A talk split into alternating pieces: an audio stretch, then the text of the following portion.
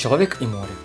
Свободный человек, не в море ли безбрежном подобие твое, Могучих волн прибой родни душе твоей, И в разуме мятежном не меньше горечи, чем в бездне голубой. К нему стремишься ты и взором, и руками, С подобием своим сливаться ты привык, И убаюканный шумящими волнами Стихает иногда душевной боли крик.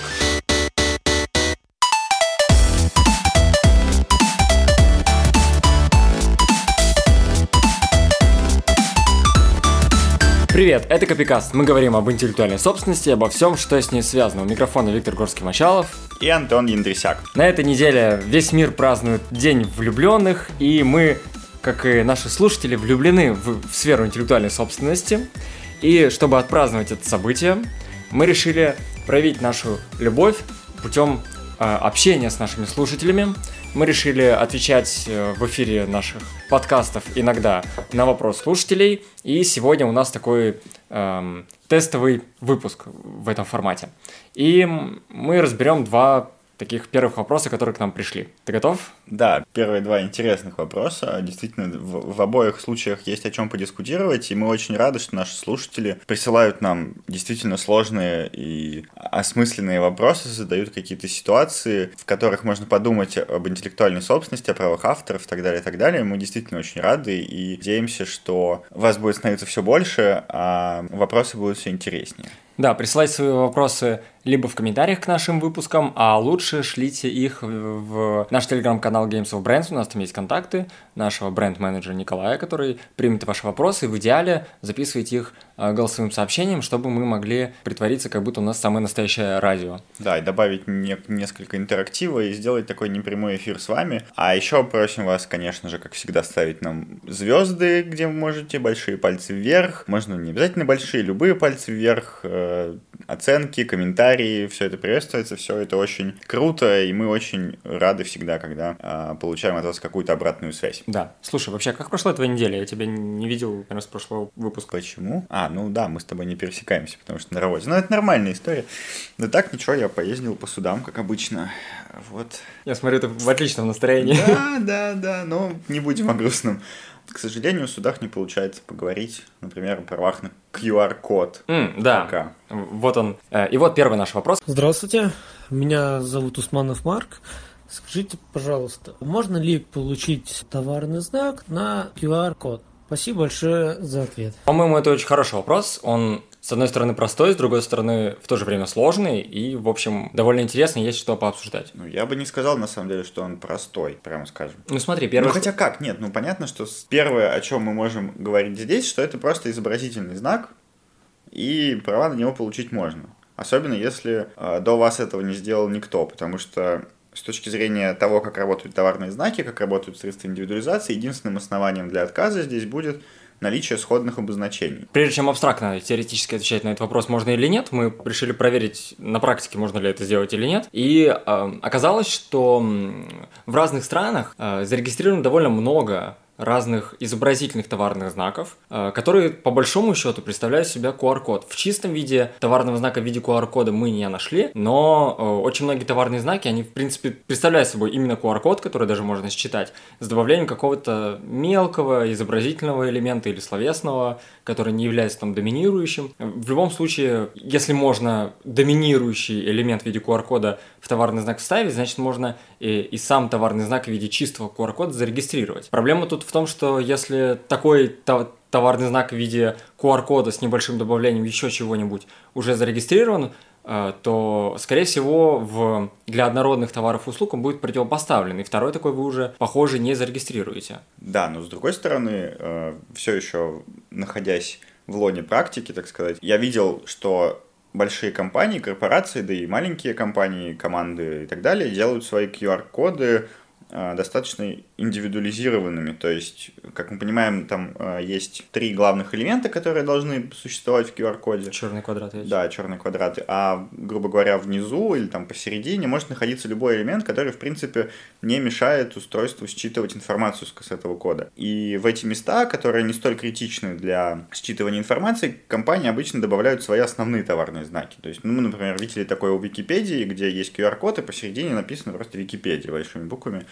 А, что очевидно, поможет преодолеть в таком случае противопоставление, поскольку при наличии словесного элемента или там любого другого изобразительного элемента, неважно, он будет преобладать над обычными квадратами в QR-коде, и именно этот словесный или изобразительный дополнительный элемент станет э, доминирующим, и именно его сходство или не сходство будет важно. В этом смысле, если э, две разные компании, например, Coca-Cola и Pepsi, подадут для одних и тех же товаров, а именно для безалкогольных напитков, QR-коды, в центре одного из которых будет написано Coca-Cola или изображен логотип Coca-Cola, а на другой логотип Pepsi или написано Pepsi, то, скорее всего, ни одно патентное ведомство эти обозначения сходными не признает, и оба они будут зарегистрированы зарегистрированы. Ну да. Я тут вспомнил, что в итальянском реестре я вообще нашел такой товарный знак, который представляет из себя а, просто комбинацию слов QR-код и самого QR-кода если прочесть который через приложение, можно просто увидеть текст, э, если я правильно помню, что это ваша банковская карта, что-то такое, какой-то бред. Вот, а вообще э, оказалось, ну, по крайней мере, для меня это было новостью, что сами по себе QR-коды придуманы вполне конкретной э, японской компании Dance Wave, и у них, э, в том числе на территории России и по всему миру, есть, в принципе, исключительное право на товарный знак, э, на словесный товарный знак, QR-код, вот. То на есть, латинице, на английском языке написано. То есть, да, то есть слово, вот это, вот это слово QR-код, это вообще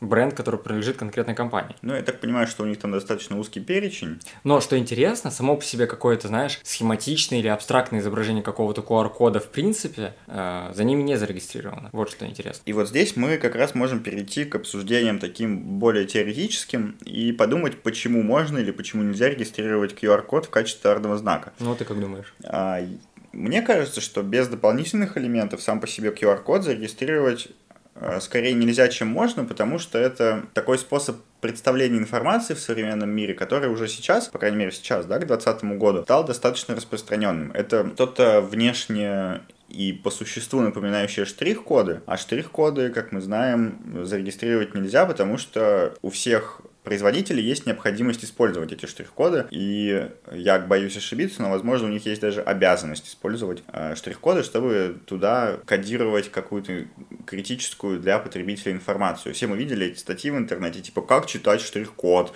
там, первая цифра — это место производства, ну, так далее, и так далее. Получается, что э, все штрих-коды и все QR-коды внешне похожи друг для, на друга, очевидно. А без специального устройства их, особенно QR-коды, прочесть невозможно, и поэтому поэтому для потребителя это изображение никакой различительной способностью обладать не может в принципе, без дополнительных элементов. И в этой связи, скорее всего, патентное ведомство, получив подобную заявку, откажет в регистрации, поскольку посчитает обозначение не обладающим различительной способностью. Ну, действительно, поскольку все используют, ну, многие используют QR-коды, это распространено, можно сказать, что оно не обладает различительной способностью. Поэтому такое основание для отказа уже есть. С другой стороны, у нас есть опция доказать, что мы приобрели различительную способность именно для нашего бренда. Это Нас сложно. узнают по QR-коду какому-то. Но это очень сложно. Это сложно. Ну, ну, Но возможно, да, да, теоретически возможно. И вот с другой стороны, верно, что нехорошо препятствовать другим компаниям использовать QR-коды, но э, мы знаем, что товарный знак не позволяет использовать аналогичное или исходное э, изображение э, или обозначение в качестве средства индивидуализации. А если... То есть я, например, зарегистрировал QR-код как товарный знак. Приходишь ты конкурент и говоришь, ну я тоже хочу использовать QR-коды. Ты меня ограничиваешь в этом. А я говорю, нет, не ограничивай. Если хочешь использовать QR-код не как свой логотип, а как QR-код по назначению, то используй его по назначению. Это не будет нарушать мои права, у меня нет права на иск. Ну тут, понимаешь, э, я понимаю, о чем ты говоришь, но есть но. Как мы должны отличить внешне, э, какое использование QR-кода является использованием его в качестве логотипа, а какое в обычной форме, как именно QR-кода. То есть понятно, что мы можем, например, подумать, что если QR-код размещен на лицевой стороне упаковки, там в середине, например, да, и рядом с каким-то сопутствующим брендом или без него, то это, скорее всего, логотип. Если QR-код расположен где-то там сзади, мелко, рядом со штрих-кодом и другим сопутствующим текстом технической информации, то, скорее всего, это не является использованием. Но могут быть ситуации, которые не являются столь очевидными. Mm-hmm. То есть, например, QR-код mm-hmm. может быть размещен, не знаю, сбоку упаковки. Является ли такое использование его в качестве элемента индивидуализации или не является? Этот QR-код может быть размещен и, не знаю, там, каким-нибудь цветом выделен, а может быть не выделен. То есть, опять же, на самой упаковке производитель может написать э, какую-нибудь подпись рядом к QR-коду, типа здесь содержится важная для вас информация, типа обязательно ознакомьтесь, является ли это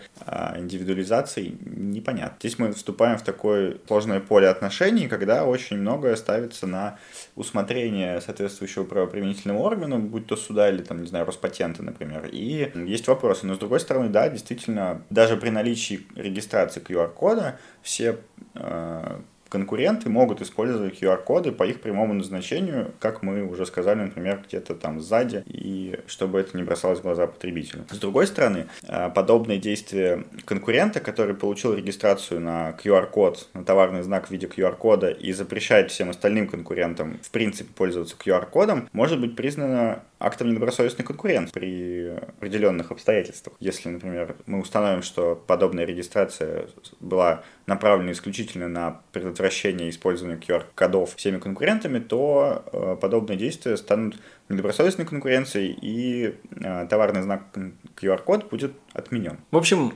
если кратко, то Теоретически, да, можно зарегистрировать, но с большим количеством оговорок. Сложно, но можно. И даже когда можно, есть шансы, что такая регистрация будет признана незаконной. А, но действительно, да, то есть э, самый глобальный ответ – да, можно, потому что это будет просто некий изобразительный товарный знак, а возможно, если все ринутся в настоящий момент регистрировать QR-коды, и законодатель и правоприменитель вместе увидят, что есть некий тренд, э, возможно, когда-нибудь в законе появятся специальные э, нормы, регулирующие особый вид товарных знаков QR-коды. Ну, там будут какие-нибудь свои правила э, определения сходства до степени смешения. Скажут, например, что поскольку среднестатистический потребитель не может различить информацию, узнать информацию, отличить QR-коды внешне, то мы должны при оценке их сходства использовать специальное приложение, которое будет информацию считывать. Если она типа совершенно разная, то все ок, значит не сходно, ну, например. Да. Это такой киберпанк в юриспруденции. А еще, вероятно, когда-нибудь человек сможет сам воспринимать информацию из QR-кодов. Трансгуманизм, там встроил чип себе в глаз и ходишь, считываешь. И вот тогда уже это будет обычный товарный знак. Тогда они могут, да, иметь различительную способность. Они будут иметь различительную способность. И, и, и вообще все полки в супермаркетах теперь не будут пестрыми, разноцветными, просто Просто, да, просто QR-коды такие. Это удобно, кстати. Это экономит сильно деньги на производство упаковки. Все будут одинаковые, с разными QR-кодами. Ходишь, смотришь, выбираешь. Очень удобно. Пошел в магазин у тебя. И смешения никакого невозможно вообще никогда, потому что э, чип, он настолько умен, что он сразу тебе все рассказывает. Производитель, там, дата производства, все сразу, и никакого смешения вообще в принципе не бывает. И тогда интеллектуальные э, средства индивидуализации просто умрут. Слушай, да, действительно. Новые технологии могут привести к тому, что просто некоторые институты интеллектуальной собственности вымрут будут и не будут вообще нужны. Хорошо, что мы до этого не доживем, а то без работы останемся. А может доживем. А может доживем. Вот видишь, уже переходим на блогерство. У нас есть пути отхода, не отчаивайся. Да, надеюсь, мы помогли э, нашему читателю получить ответ на его вопрос. Давайте перейдем ко второму вопросу, который нам показался интересным и который мы хотим обсудить. Доброго времени суток, Виктор и Антон. А вопрос у меня такой.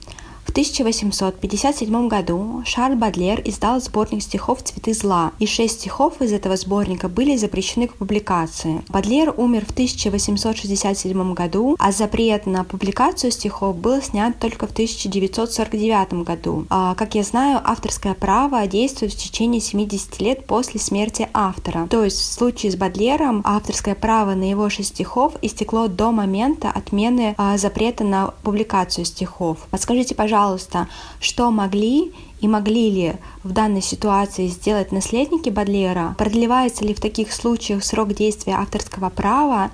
И считаете ли вы справедливой ситуацию, в которой общество не готово к каким-то новшествам, которые вы изобрели или создали, запрещает эти новшества, вы умираете, срок действия авторского права истекает, а потом ваши новшества разрешают, но воспользоваться теми правами и гарантиями, которые у вас гипотетически были, вы, то есть ваши наследники, уже не можете. Как, на ваш взгляд, должна решаться такая ситуация? Спасибо большое за ответ. По-моему, очень крутой вопрос. Э, в честь этого я решил даже прочесть стихи э, Бадлера. И пришлось, чтобы я смог рассказать их в копикасте, мне пришлось найти э, такой перевод этих стихов, э, права на которые уже истекли в России, что довольно сложно, потому что э, некоторые переводчики, например, погибли во время Великой Отечественной войны, например, Игорь Северянин немножко застал 41 год, он умер в конце 41 года. Да, возможно, он уже не работал, конечно, но в этих вопросах, как мы вам рассказывали в новогоднем выпуске, который можете пойти послушать прямо сейчас, реально очень крутой получился, лучше не рисковать в таких моментах, и если автор погиб уже, когда Великая Отечественная война началась, то лучше сразу закладывать ему 4 года продления прав. Так будет проще. Да. И, и так, чтобы у тебя было время подготовиться к ответу на этот вопрос, я прочитаю стихотворение «Человек и море» Бадлера переводе Чуминой. Человек и море. Свободный человек, не в море ли безбрежном подобие твое, Могучих волн прибой сродни душе твоей, И в разуме мятежном не меньше горечи, чем в бездне голубой. К нему стремишься ты и взором, и руками, С подобием своим сливаться ты привык, И убаюканный шумящими волнами Стихает иногда душевной боли крик. Ну, это половина, но этого достаточно. Я приобрел сейчас некоторые права на исполнение. И теперь можем попробовать ответить на этот вопрос. И ты будешь первый. Нет, на самом деле очень крутой вопрос. Он, как мне кажется, имеет косвенную связь с теми случаями продления прав, которые мы знаем сейчас. А мы знаем именно и в российском правопорядке, и в зарубежных правопорядках, что права авторов продлеваются тогда, когда у них, ну, скажем так, более обобщенно, не было возможности коммерциализировать свои стихотворения или там любые другие произведения по причинам каких-то объективной невозможности. То есть, как, например, война. И мы в новогоднем выпуске рассказывали, что продлевается срок, скорее всего, потому что автор не успел нормально использовать свои произведения из-за войны, и поэтому мы предоставляем возможность его наследникам попользоваться чуточку подольше. Это справедливо и э, вполне себе адекватно. Ну, видишь, это наше предположение, почему... Ну да. Так, так... Безусловно. Мы знаем это случай, что право продлевается, если ты работал во время войны, вот, но... Понимаешь, здесь похожая история, с одной стороны, да, потому что появляется некая э, сила государственная, публичная, которая не дает тебе пользоваться результатами своего творческого труда, поскольку шесть стихотворений Бадлера были запрещены к распространению французским правительством. И поэтому Бадлер, соответственно, потерял возможность коммерциализировать свои э, стихотворения, получать за них какие-то деньги. И в этой связи, наверное, одним из вариантов решения этой проблемы будет предоставить возможность его наследникам пользоваться коммерчески стихотворениями тогда, когда их вновь разрешат. И, например, стартовать срок отсчета правовой охраны с того момента, когда запрет на публикацию этих стихотворений снят, то есть в 49 году. Но это лишь один из э, вариантов развития событий, и тут есть, как мне кажется, большое количество подводных камней. Первый, самый очевидный камень, который нужно преодолеть, распространяя срок охраны с 49 года, это несовпадение не интересов, а несовпадение правовых механизмов. Как мы знаем, в принципе, э, любое авторское право, право на результат интеллектуальной деятельности э, существует в первую очередь благодаря тому, что государство, как публичный субъект, гарантирует его правовую охрану. В данном случае мы видим, что государство, которое почему-то обиделось на Бадлера и запретило к распространению стихотворения... Я вот не понял, я прочитал стихотворение, я вот не понял, почему... Ну, я думаю, что это не то, которое запретили к распространению. А, да, там все запретили. Да, там шесть только из всего сборника. Вот, и получается, что государство, обиженное такое э, на эти стихотворения, очевидно, не имеет имеет никакого интереса в том, чтобы такую правовую охрану предоставлять. А, и в этой связи вполне вероятно, что государство как публичный субъект, самостоятельно распоряжающийся своими правами, может изымать из правовой охраны по собственному желанию любые произведения и запрещать их к распространению. Что ты по этому поводу думаешь? Мне кажется, у тебя есть что сказать, потому что тема такая публичная, там, запреты, все как ты любишь. Да, ну, во-первых, я, я пока ты, я, я тебя не очень слушал, я вообще читал, что написано в Ну, Википедии. как обычно, понятно, естественно. А, Про этого Бадлера, а, что действительно и там цензурировались его некоторые стихи из-за а, там оскорбления чувств верующих, Если там, тебе мораль, проще, вот ты можешь, всё. мне кажется, переносить эту ситуацию на условного Пушкина и Николая Первого. Примерно аналогичная история была, когда произведения Пушкина запрещались к распространению, Пушкин в ссылку отправлялся и так далее, и так далее. То есть подобных случаев в истории европейских стран и неевропейских стран, в целом истории человечества, их много, когда какой-то общественный деятель, культурный деятель создает какой-то объект, который э, цензурируется, запрещается, там, и так далее, и так далее, и получается, что он не может его адекватно а, использовать, печатать, получать за это деньги. Мгм. Бадлер это просто как, знаешь, образ. Ну, в общем, все-таки я тебя слушал отчасти. И, э, ну да, я согласен с, с каким-то вот посылом, какой-то, знаешь, такой философским, этическим обоснованием того, как должно быть. Но вот все-таки, если нам надо ответить на это формально как юристам, то стоит признать, что, тем более, если мы говорим о какой-нибудь стране с романо-германским, э, романо-германской системой права, типа Франции, а, что там вряд ли есть большая свобода творчества у судей, и если в законе нет такого условия, что твои права продлеваются, потому что тебя цензурировали, то они и не продлеваются. И, скорее всего, в данном случае, будь я на месте судьи, я был бы вынужден сказать, что, извините, наследники Бадлера, никакого продления прав вы не получите. Но как же принципы, как же дух закона и там, не знаю, понимание... Принципы... Мы должны руководствоваться ведь, наверное, некой школой естественного права, поскольку мы все такие просвещенные. А, а, а что насчет такого важного принципа права, как э, правая определенность и предсказуемость. Справедливо, справедливо. А то мало ли что там с принципом можно придумывать. Согласен. Опять же, второй э, камень, который нам нужно обойти, и здесь еще сложнее обходить, потому что здесь уже вряд ли получится руководство, руководствоваться принципами У тебя сегодня время права. собирать камни. Второй камень. А, на самом деле, формально юридически, вот так строго формально, правовая охрана произведений Бадлера не прекращалась только потому, что французское правительство запретило их распространять. Потому что в данном случае все третьи лица, кроме Бадлера, все равно не могли бы распространять произведения, использовать их без согласия Бадлера. А если бы они это сделали, то их бы э, наказало и правительство Франции за то, что они, в принципе, это делают, и еще Бадлер через правительство Франции за то, что они делают это без его согласия. Поэтому, теоретически... Вообще, да, да, если стихи запрещены, это значит, что они не защищаются авторским правом. Да, не значит, что их кто угодно может брать, опять же, ну, понимаете. Э... Я, я бы сказал, что это еще более крутая защита, потому что... Двойная, да, да. Никто не может копировать твои стихи еще и под страхом уголовного преследования. Это очень, на самом деле, удобно. Мне кажется, Бадлеру может даже сокращать срок авторских прав, потому что он получил какие-то преимущественные права. Да, вместо 70 – 35 после смерти, потому что ну, он получил в два раза больше объем, поэтому мы сокращаем объем э, для наследника. Что, конечно, ситуация несправедливая. Бадлер, конечно, очень много получил, несоразмерно. Тут, тут, как мне кажется, скорее вопрос, знаешь, с, в принципе, допустимостью цензуры, как чего-то такого, где государство позволяет себе запрещать распространение каких-то э, произведений, чем вопрос авторского права, потому что до тех пор, пока мы смотрим на этот вопрос формально юридически, никаких проблем у Бадлера не возникает, а у наследников и подавно.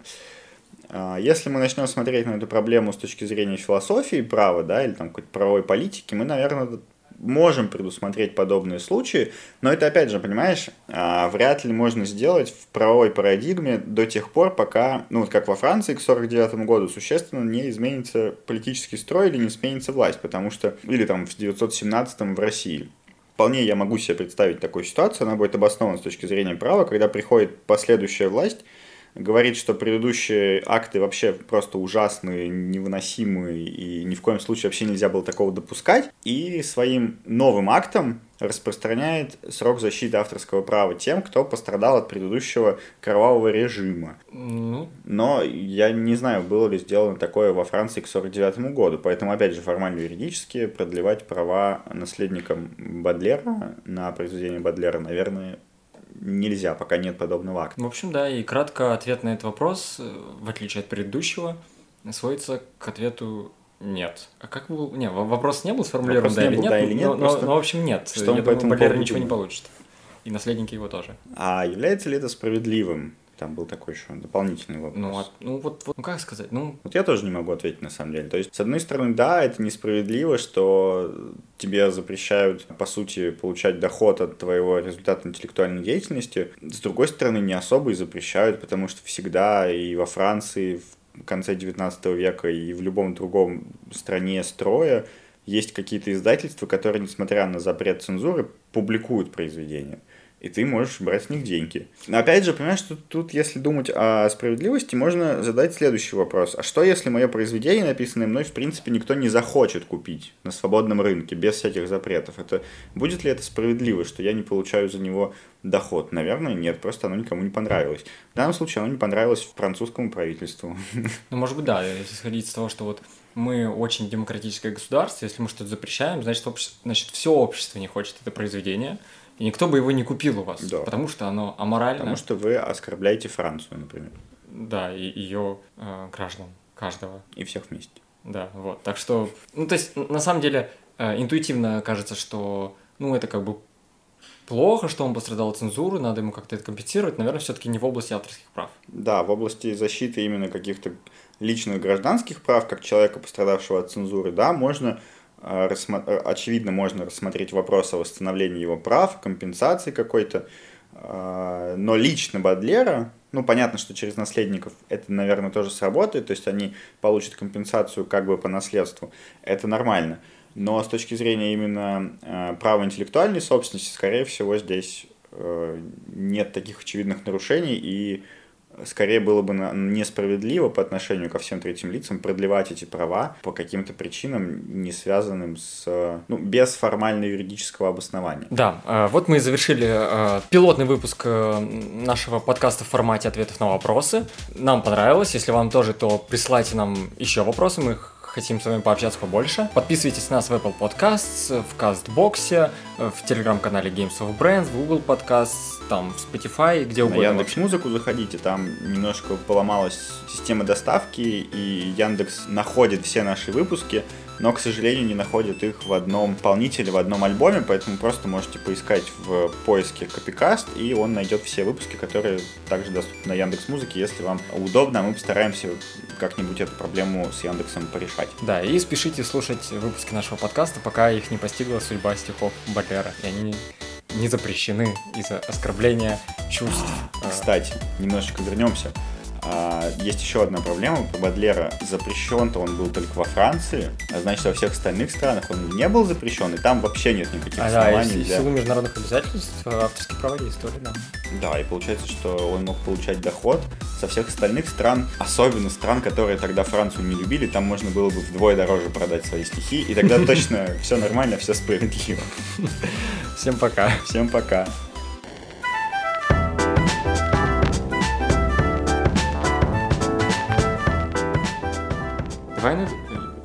Прочитаю один из стихов в эфире. В оригинале, надеюсь? Нет. М-м. Не факт, что можно.